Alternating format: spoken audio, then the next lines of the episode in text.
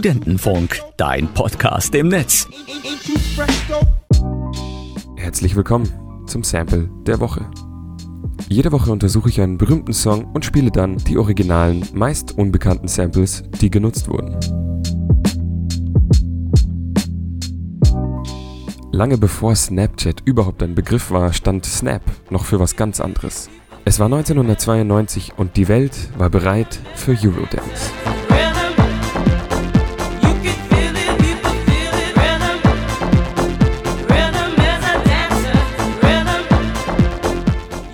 Rhythm is a Dancer ist bis heute der größte Erfolg der Formation Snap.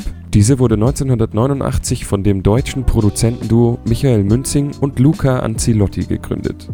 Für jeden Song holten sich die Produzenten andere Sänger oder Rapper, meist aus den USA.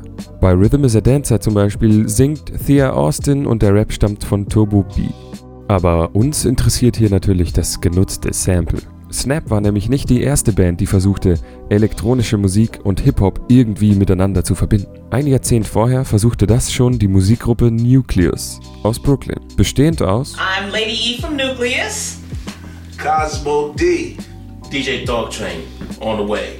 Mit ihren Drum Machine Beats und leichten Rap-Elementen waren sie Anfang der 80er die Stars bei den Blockpartys in Brooklyn.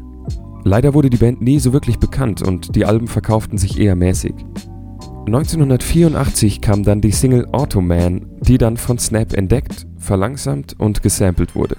Aber hört selbst, hier ist Nucleus mit Automan. They met one day in a summer storm.